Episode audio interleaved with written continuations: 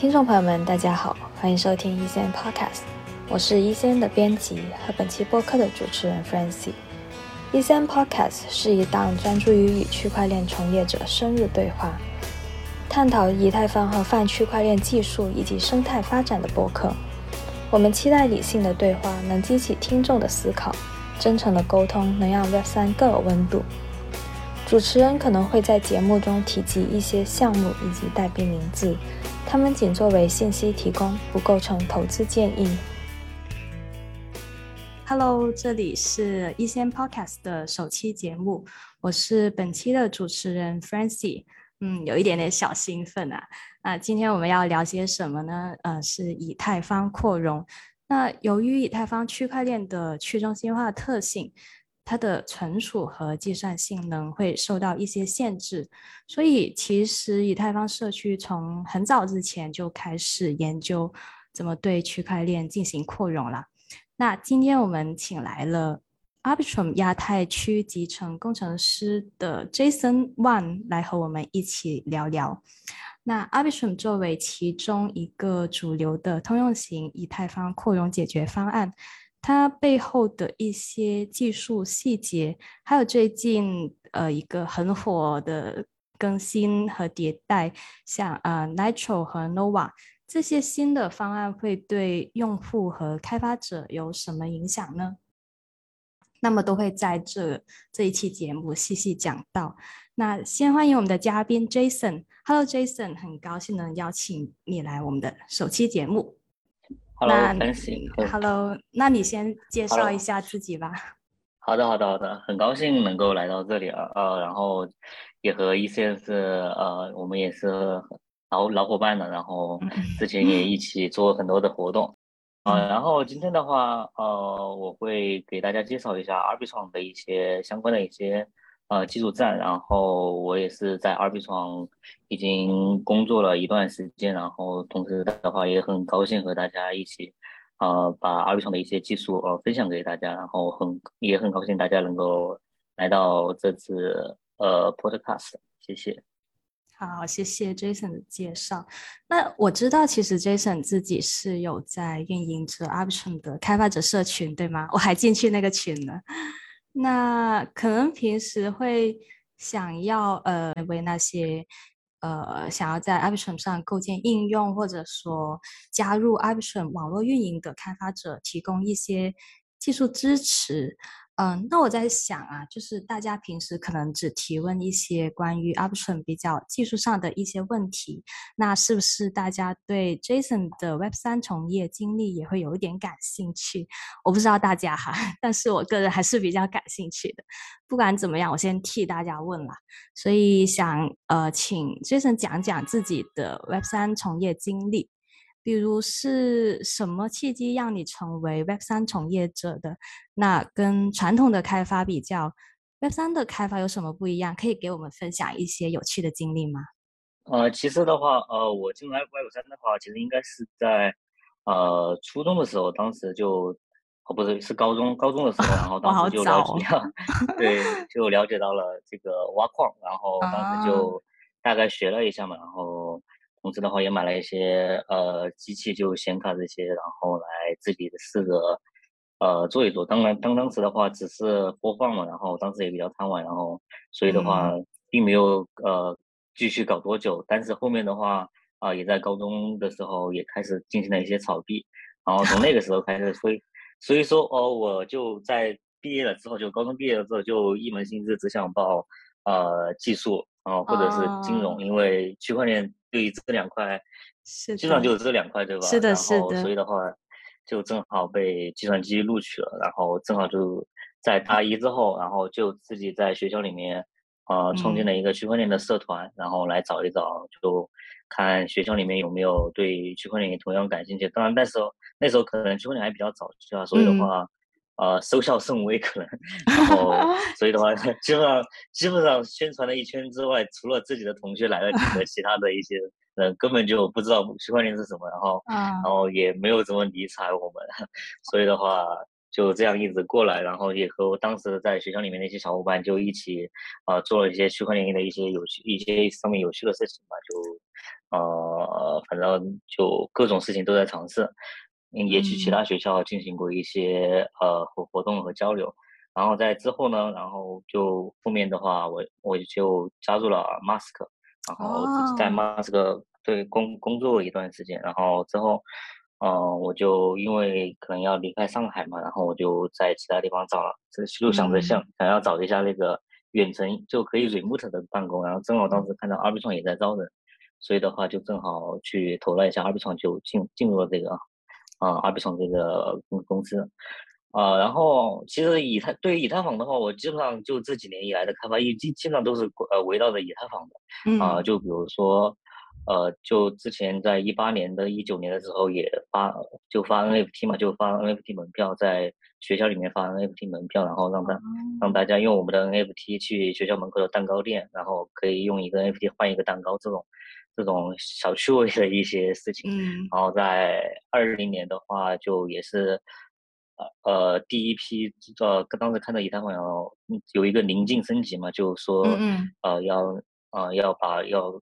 POS 的创始，然后当时的话也很感兴趣，就马上啊把自己的以太坊也质押进去了，就想尝试做这个节点，嗯啊就这样一直过来，包括后面的 Layer Two 这些，所以后面看到 a r b i t r o n 正好也在招开发，然后我就。特别感兴趣，去投了一下，然后就很幸运，就正好加入了阿比创。啊，其实你说的后半段的经历，其实我还是相对比较熟悉的，因为我也在看到你在那个中文的以太坊验证咨询着活跃，就是我还是蛮惊讶的，就是高中就接触区块链的一些，呃，不是不只是概念上的一些事情，而是实践，是老矿工了。其实我还是蛮惊讶，相对早的一个时间了。嗯，而且你后来做的一些事情，好像也对大家来说也是比较接地气的一些开发 NFT 蛋糕门票，听起来还是挺有趣的，我觉得。嗯，是的，是的。好，那就可惜当时高中嗯太贪玩了。没有没有，这是一个保持保持自己创造力的一个 方式。好，那真的很高兴能听到这一段故事，因为就是可能让大家能窥探一下 Web 三开发者就是背后的经历，就是其实也不是那么呃高，就是离我们很远，其实也是从可以从一些很小的事情去做一些改变，就可以进入 Web 三这样子。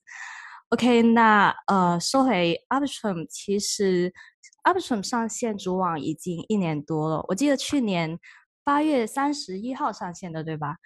然后其实 Arbitrum 刚出测试网的时候，我也是还是蛮呃激动的，就是那时候算是它是比较早的推出呃面对公共推出测试网的一个扩容解决方案的当时，然后我也去有呃在一些去播报一些相关的信息，比如说怎么加入测试网啊之类的，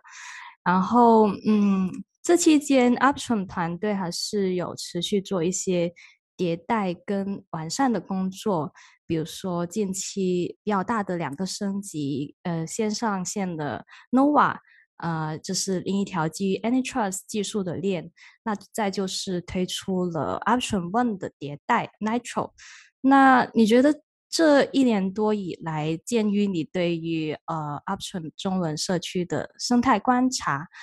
尤其是 Option 开发者社区，你觉得这一年多以来活跃度有达到你的预期吗？呃，其实这一年多以来的话，就我们就刚从一开始来说，呃，我们也有一个群，但是当时群的话可能活跃度不是很高，所以的话后面的话我也就出来做了一些。呃，比如说在其他的社区里面宣传一些二 B 创的一些技术，然后通过想通过这种方式来推广一下二 B 创嘛。所以的话，到现在的话，我们已经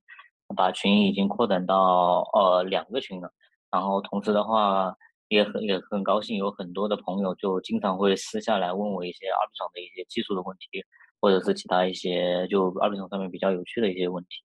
呃，虽呃虽然呃在群里面活跃度不是很高哈，但是。呃，我可以看到很多朋友的话，对于私下来说，还是对对于我们 R B 创的技术还是很关心的。啊。同时的话，呃，也希望就大家如果对 R B 创感兴趣的话，也可以加入我们群，然后多在群里面就可以多聊一聊。呃一呃这这些，当然然后也呃非常欢迎主持人到时候在后面啊播一下我们群的一些信息。对的，那大家可以在 Notes 那边找到呃 Jason 的联系社交网络呃联系方式。嗯。呃，你刚才讲一下呃生态的活跃度，其实我我也有留意到 a s t r a m 会在今年就是十月十五号到十六号在哥伦比亚的扑克大举行首届的黑客松。那其实对于中文社区这边的开发者来说，他们会有一些特殊的参与方式吗？还是说就是到时候留意一下他们的一些比赛的结果啊？跟进一下那样子。嗯，很不幸啊，这这次开放的 话，就这次黑客松的话，就我们现只只能就做成线下的一种方式，然后暂时没有开放就线上的渠道。所以的话，如果有在美国那边的开发者的话，也可以，我们也欢非常欢迎你们去参与。但如果在中国的话，就可能呃这次的话，这可可能就线上参与为主吧，就看一看就有什么项目比较有趣的。然后如果大家自己有 idea 的话，也。也可以把它实现出来，然后也可以联系我们，就我们也很高兴能够帮助呃，就各位开发者能够把自己的想法变成一个实际的产品。嗯，那我觉得举办一场 native 的黑客松，其实也对于中文社区的一个呃开发者社群的一个建设，也是一个非常有用的一个方式，所以还是能够期待一下未来会有这样的方式的，对不对？嗯，对对对，未来的话我们会想要办的。嗯，好，那接下来想跟 Jason 聊一下 Option Rollup，因为据我所知，现在最主流的两套扩容解决方案是 zk Rollup 和 Optimistic Rollup。那 Option 属属于后者，使用的是呃 Optimistic Rollup。嗯，Jason 这两个技术方案有什么区别呢？嗯，OK，然后。呃，目前主流的方案就其实刚刚主持人也说，就 zk 和这个我们的 optimistic 的这种方式，嗯，啊，这两种方式的话，其实主要在 da 的一个处理方式上会有不同，因为比如说我们在呃做这个就对于 da 的这个有效性证明的时候，啊，我们的话会是用用的一种欺诈证明的一种方式，就呃，比如说我呃，对于我们的乐观的这种方式的话，就我们会乐观的认为啊，这个 da 的话。呃，以及这个 DA 所推导出来的这个状态，它是没有问题的啊。如果这个 DA 所推导出来的状态有问题的话，那么呃，我们会设置一个七天的挑战期。如果在这七天的挑战期内，大家都发发现这些 DA 推导出来的这个状态啊有问题的话，就可以发起一个 challenge，就挑战这个呃，就其他人已经质押过的这个状态。如果啊，你确实能够在链上上面就证明他的这个是错的话，那么你就可以呃得到一定的奖励，并且罚没那个质押啊到错误状态的那个验证者。然后 zk 的话，他们的话就主要是用的一种 zk 呃 proof 的一种方案来作为一个有效性证明。所以的话，他们是比较基于密码学的。但是这样的话，虽然这样的话可能会在一个时效上会更更简单一些，因为我们的话需要七天的一个调整期，然后他们的话只需要生成证明，然后把它分放在链上就 OK 了，啊，但是这样的话也也会加重链下的一个计算复杂度，啊，有可能会造成链下的一个呃节点要求的要求会比较高，所以的话这也是我们担心的一个原因，所以这也是我们就暂时还没有用使用 zk 的一个想法。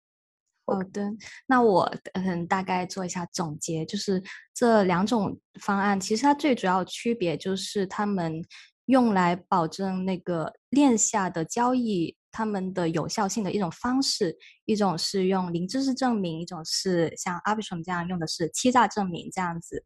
呃，但是两者都会做了不一样的取舍，对吗？嗯，对对对，是的，是的。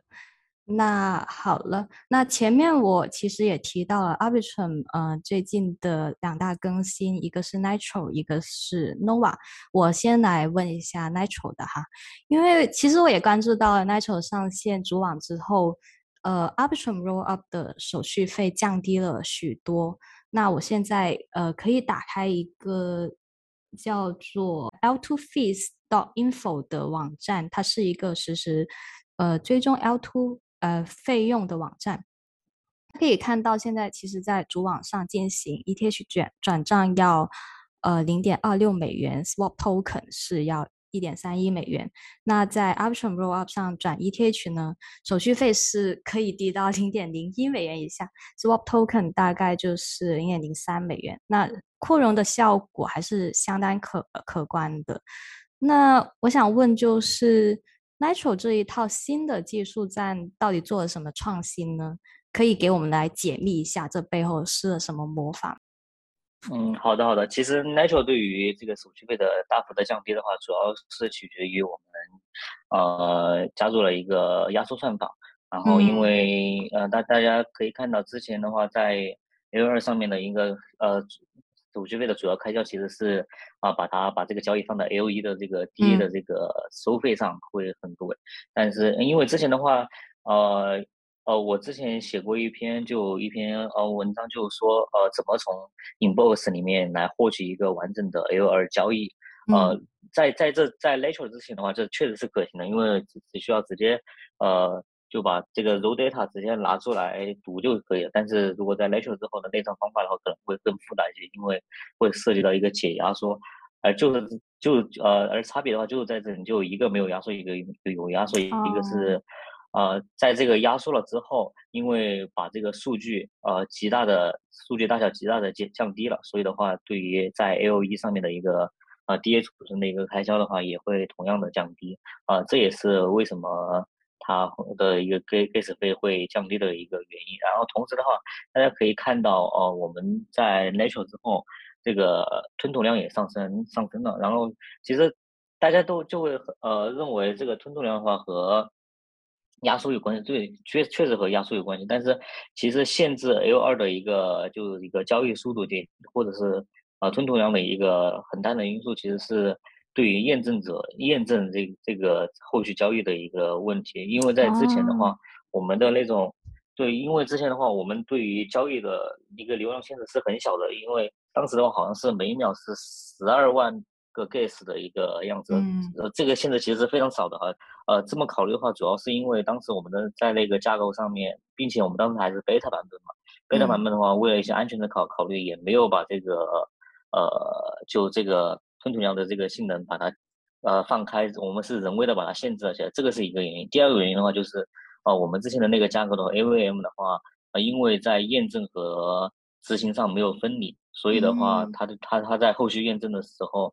呃，速度就没有现在这么快。因此的话，它没有这么快的话，我们也也就不敢放开这个执行的这个效率。哦，万一如果执行走到很前面，但是验证跟不上这个速度的话，就肯定会导致一些问题的。我们需要平衡这这呃，就这两个执行点的这个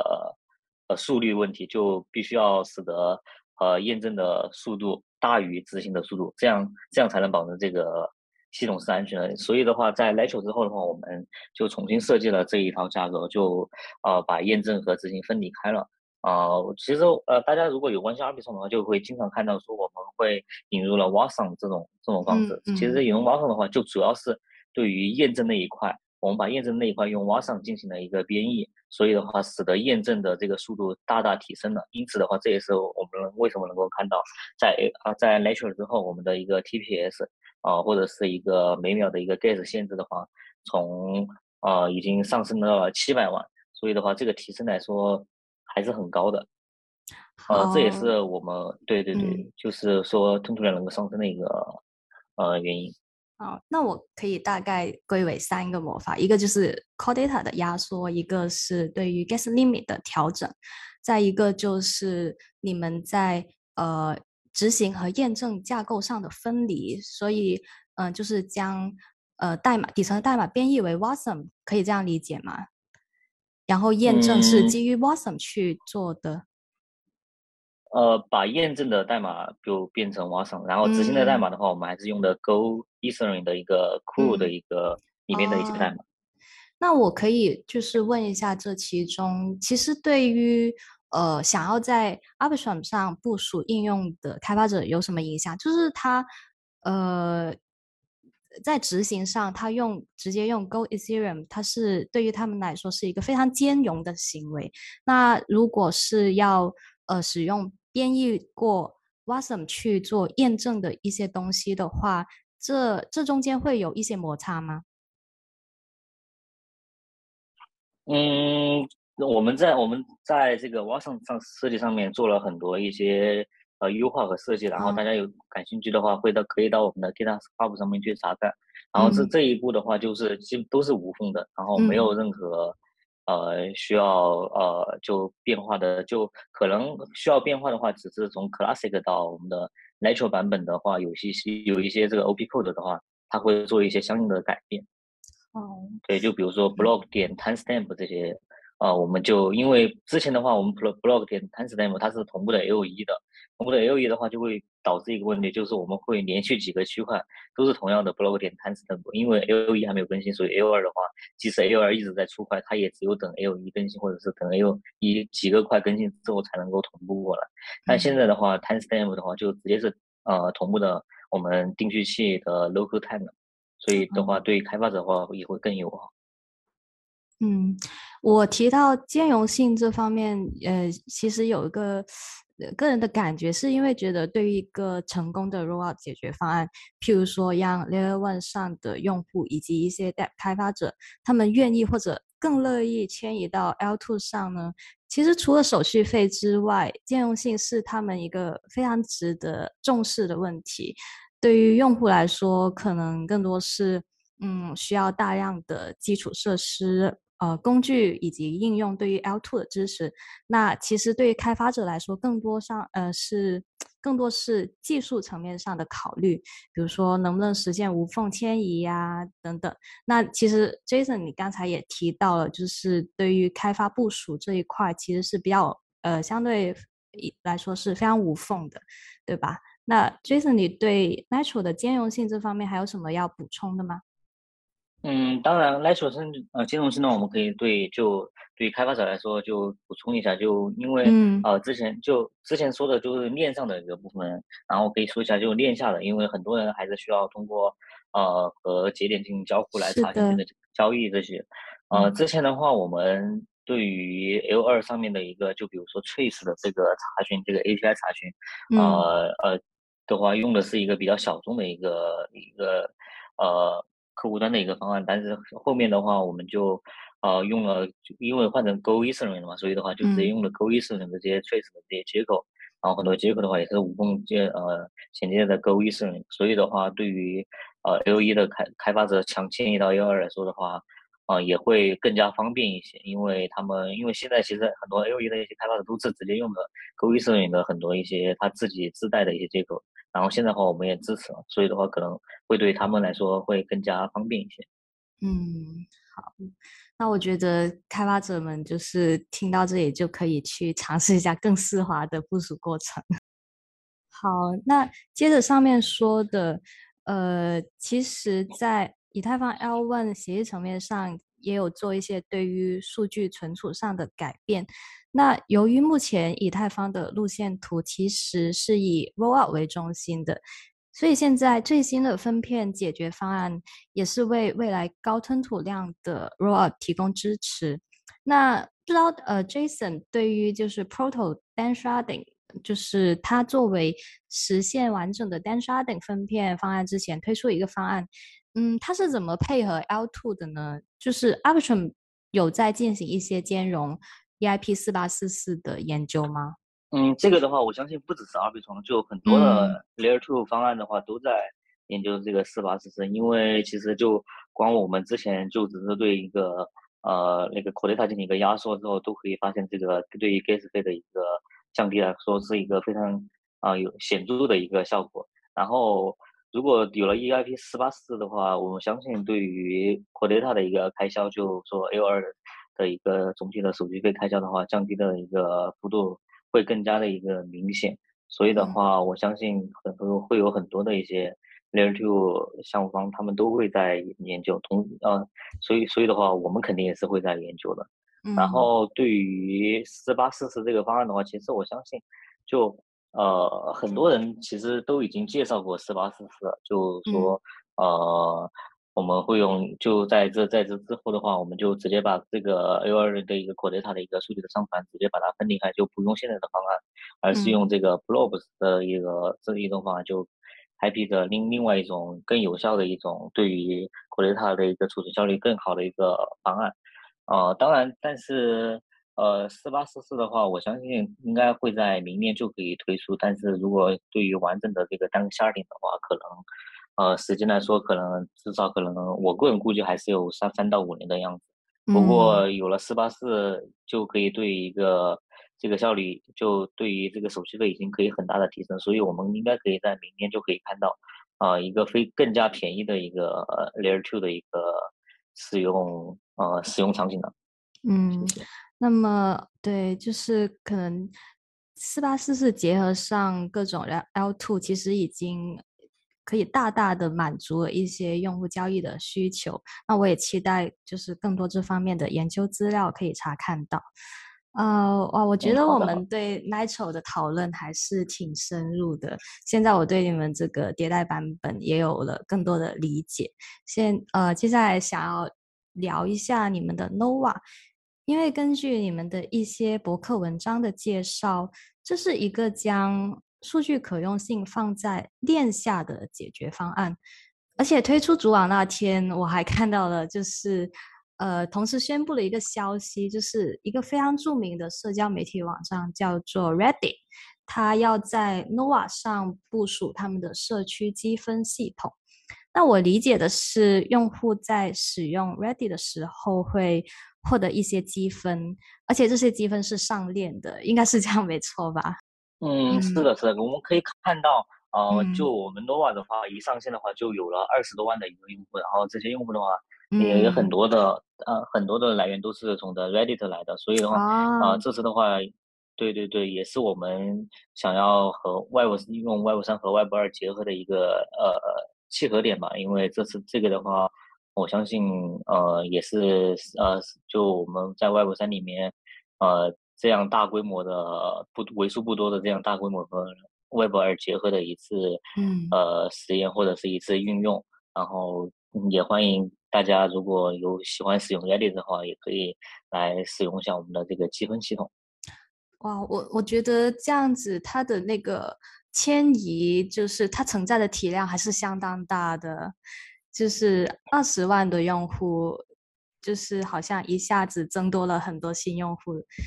嗯，那 Jason 能介绍一下什么是链下数据可用性吗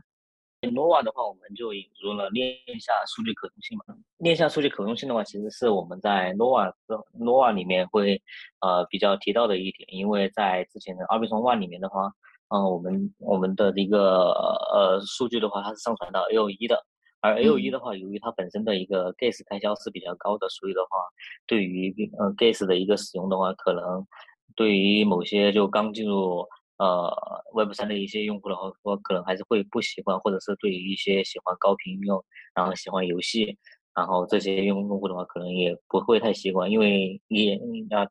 就我们刚刚也聊到 Reddit 嘛，Reddit 的话很多都是 Web 二来的用户，如果很多 Web 二来的用，因为他们习惯了 Web 二上面就很多操作，他是不要钱的，突然来到 Web 三说怎么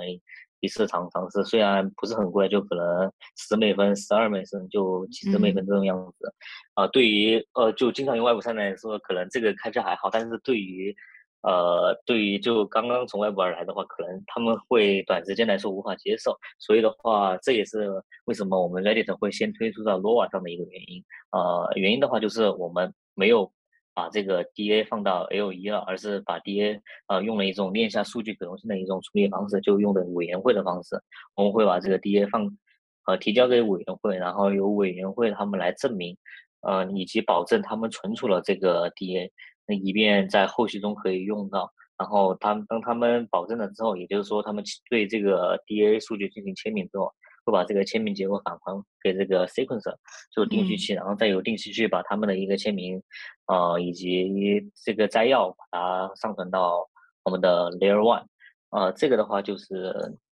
Arbitrum Nova 和 Arbitrum One 目前来说最大的一个不同就在这个。DA 处理上，也就是说，，Nova 引入这个链下数据可控性这一点上。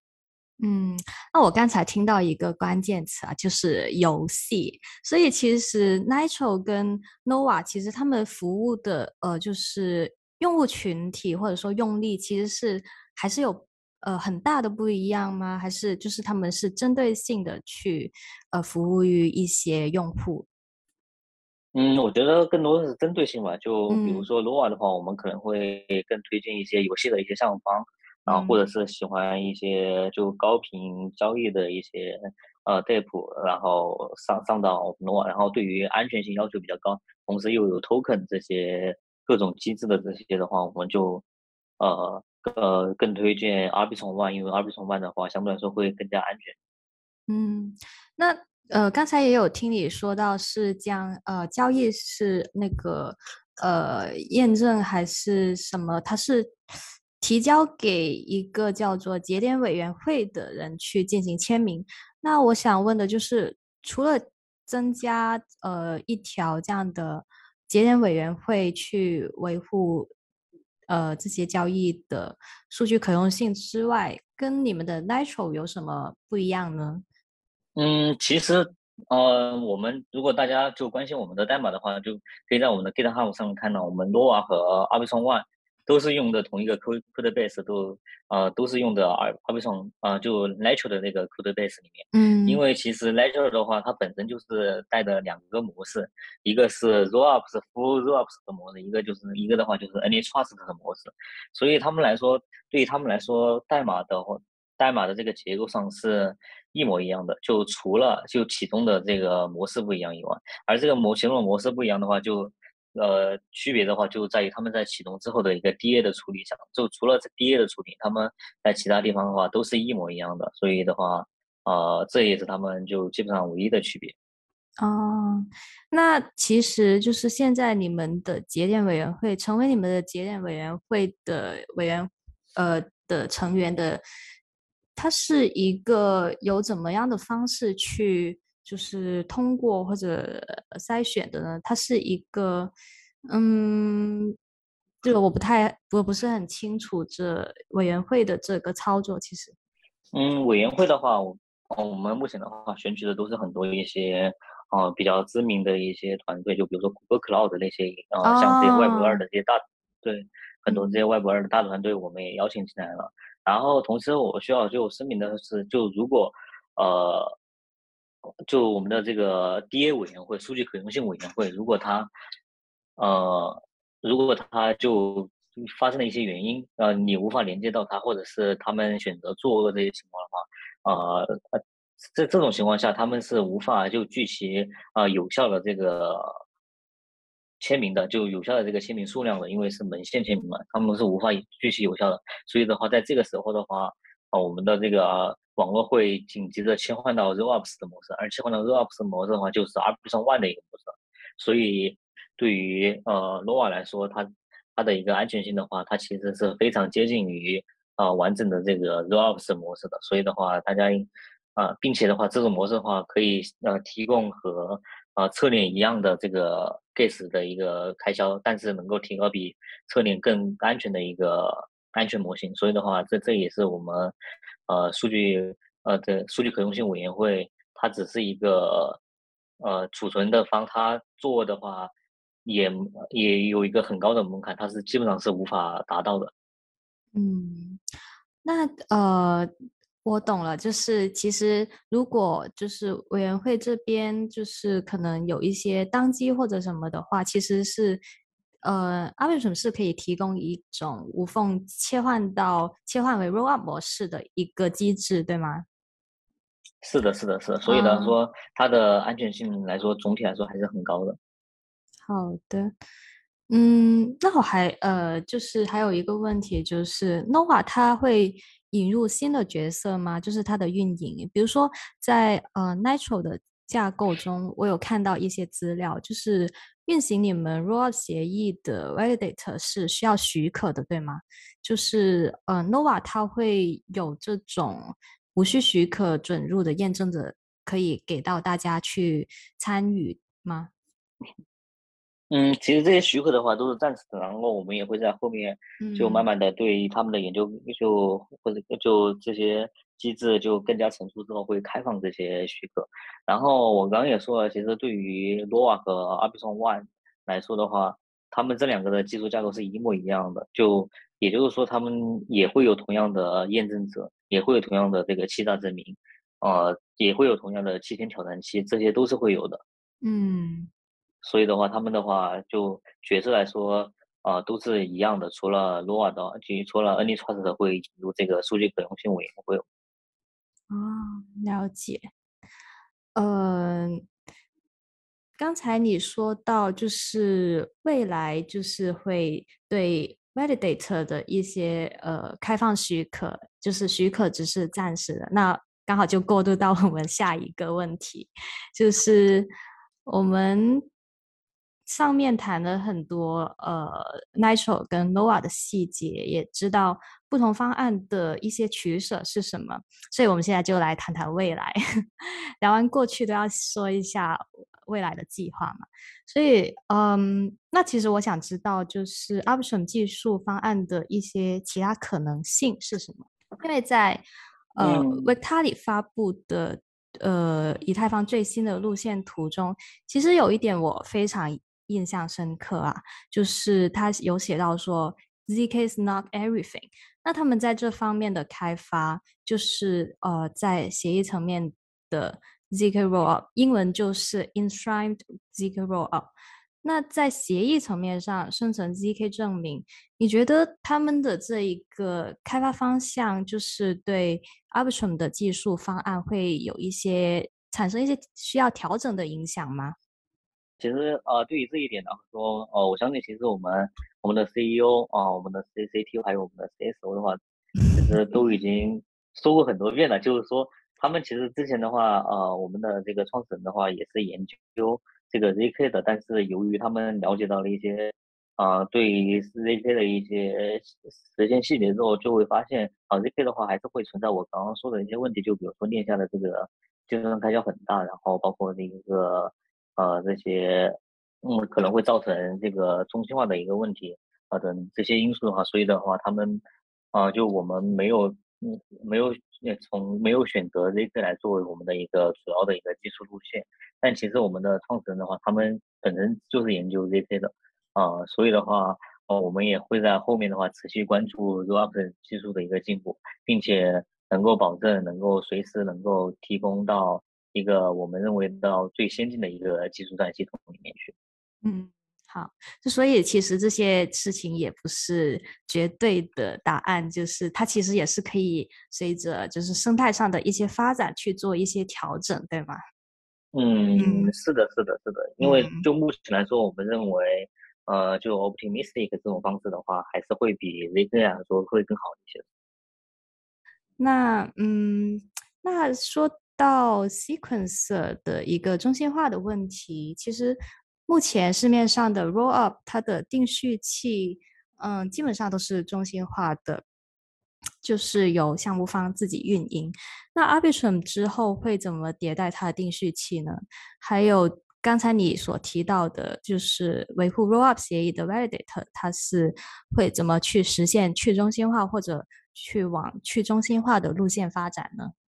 呃，我们我们对于我们来说的话，我们的所有链就包括罗网以及我们的呃 Arbitrum One 来说，都是会呃沿着这个向着这个无许可的一个方向推入的。就呃不管就后面怎么样来说，我们都是非常的呃推崇这个无许可的。呃，所以的话，我们可以看到就在后面的话，呃，其实我们在之前就已经公布过，我们会。呃，采取以这种无许可的呃定序器的这种方式，只不过目前来说，呃，可能还没有更新的一个文件，呃呃呃，就或者是更新的一个论文，或者是更新的一些文章，呃呃分享出来。不过的话，我们团队的我们团队之前做过一次呃相关的一个研究，然后也呃麻烦主持人到时候把这个论文然后破出来一下。啊，在这个论文里面的话，我们其实对对对，就其实我们就已经初步的探索了一下这个呃无许可以及去中心化的一个定序器的一个模式，呃，并且的话，我们在后面的一个实现的一个过程中，也会参考那篇文文章里面的一些呃模式和一些细节，然后会嗯呃，不不不会说就完全一样，但是的话会也是会参考不少的，呃，所以的话，这个这个的话也是我们，呃，对于无无许可的一些研究，嗯，呃，之后的话，对于呃验证者来说的话啊，其实验证者的话，因为 L 二的话，大家如果有了解过或者是看过维泰利克的文章的话，就会知道。呃，呃，Layer Two 的话，或者是说 RollUps 的话，它其实是一个一分之 n 的一个安全模型，也就是说，你网络中只要有只要有一个验证者，它是诚实的，那么我们就能够保证，呃，即使其他 n 减一个验证者它都是错的，我们也能够保证这个网络能够正常的一个推进，并且城市的一个推进，啊，不会出任何差错。所以，所以，嗯，它模型不是百分之五十一的一个模型，因为。呃，百分之五十一的模型的话，它是 n 越大，这个系统的话就会更加安全、更加鲁棒。但是如果是一分之 n 的话，这个 n 越大的话，呃，可能还还会导致一个就网络的性能反而会被对呃拖拖低。因为我刚刚也说了，其实对于 L2 的一个吞吐，它不止不只是执行的一个效率，还有一个验证的效率。我们必须要保证验证的这个效率它是大于执行的效率，才能够保证这个网络是安全的。啊，所以来说的话，我目前的话对于呃，去中心化验证者，我们也在做这方面的准备。但是目前来说，对于去中心化来说，我们会更加的优先这个定序器的一个去中心化。我相信其他所有的 Layer Two 团队都是和我们一样的路线，都是围绕着先去中心化这个定序器来说的。然后对于验证者的话，我们会在后面的话会继续扩容我们的验证者的一个数量。啊，虽然来说数量会更多的话，会拖慢这个它的一个。呃，效率有可能会拖慢，哈，不，这个不是一定的，呃，但是的话，我们认为还这个 n 越多嘛，它毕竟还是会更加安全和去中心化一些的，所以的话，这个也是我们的一些呃想法。哦，那你这边刚好就解答了 我的一个知识盲区，原来是呃，我之前就是看到呃 Validator 它的一个呃需要许可这一点，就是会。比较关注吧，然后所以就想问一下你将来就是呃去中心化验证者的这一方面，所以其实就是分为当你分为执行跟跟验证的这两块的时候，那 sequencer 它是嗯不完全是执行那块，但是它有点偏向执行那块，因为是在排序交易嘛，就是呃先排序出来再让节点去执行，所以。呃，sequencer 这边其实是可以优先去进行一个去中心化的路线，呃，但是 validator 的话，它还需要一些可能会考虑到会拖慢网络的性能之类的，对吗？嗯，对，但其实这个不是考虑到这个突然网络，主要是考虑到这一分之 n 的一个安全模型的一个保障。就我们认为，因为只要有一个是保证它是呃诚实的就 OK 了，所以的话，它对。我们对于验证者的一个去中心化的一个迫切性就没有定序器的这个迫切迫切性这么强，对对对。那呃，你觉得就是对于去中心化验证者和呃，sequence 这些来说，它对于 Arbitrum 的呃网络运营，想要参与网络运营的用户和普通用户来说，都会有一些什么样的变化呢？呃，我相信我们开放了这个呃呃 sequence 的一个许可之后，也会也可以看到很多会有很多的用户就用自己的服务器来跑这个定序器。呃，我这一点我能，这点的话我们是非常欢迎的。但是目前来说，呃，可能这些细节都还没有公布，所以的话我也没有办法呃提供更多的一些呃细节上面的一些对对，谢谢。好，那我们也期待之后更多的一些。更新进展的发布，那最后就是区块链的生态发展需要源源不断的贡献者参与，包括 Arbitrum 网络的本身。呃，刚才你也提到会呃希望有更多的呃网络运营者来参与。那 Jason，你最后想要对那些还在观望或者说犹豫进入呃 Web 三世界的开发者说些什么吗？嗯，其实的话，就如果大家对于去中心化或者是对于呃 Web 三的一些想法的话，就比较喜欢的话，就我觉得大家的话都可以呃直接来参与到 Web 三的一个 build 之中来。然后，当然前提是的话，我觉得还是大家就需要先对这个 Web 三的这个一个信念，呃，或者是 Web 三的它的一个想法，呃，就认可他的这个想法吧，才加入进来。如果你本身都不认可他的话，就你进来 做的话，就肯定会也会很枯燥，或者是也很难做出一些很好的一些就一些进步吧。所以的话，如果大家认可的话，就也很非常欢迎大家加进加入进来。然后 Web 三的话，其实对于开发者的一个需求，其实我觉得还是挺大的，因为好像很多团队的话都会很缺开发者的，这个好像是对对对。所以就是先 build 信仰，再去真实参与到 build 中。好的，我相信前面谈了这么多，那么我们听众也大概能呃了解到 Nitro 跟 Option 呃 Nitro 跟 Nova 的一些背后的一些技术细节，还有那就是最后就是欢迎就是大家去参与，不管是 Option 的生态应用还是呃应用的开发，只要多多参与，大家就可以。一起 build 一个更加呃更加繁荣的生态。好了，那以上就是本期节目的所有内容了。那再次感谢我们的嘉宾来自 Option 的 Jason。啊，如果大家想进一步了解 Option，或者想要加入 Jason 运营的 Option 开发者群呢，我会在 Notes 栏里贴上相关链接以及 Jason 的社交媒体账号，大家可以 DM 他。如果大家喜欢我们的 Podcast，欢迎大家点击订阅。那我们下期再见喽，拜拜，Jason，拜拜，拜拜，拜拜。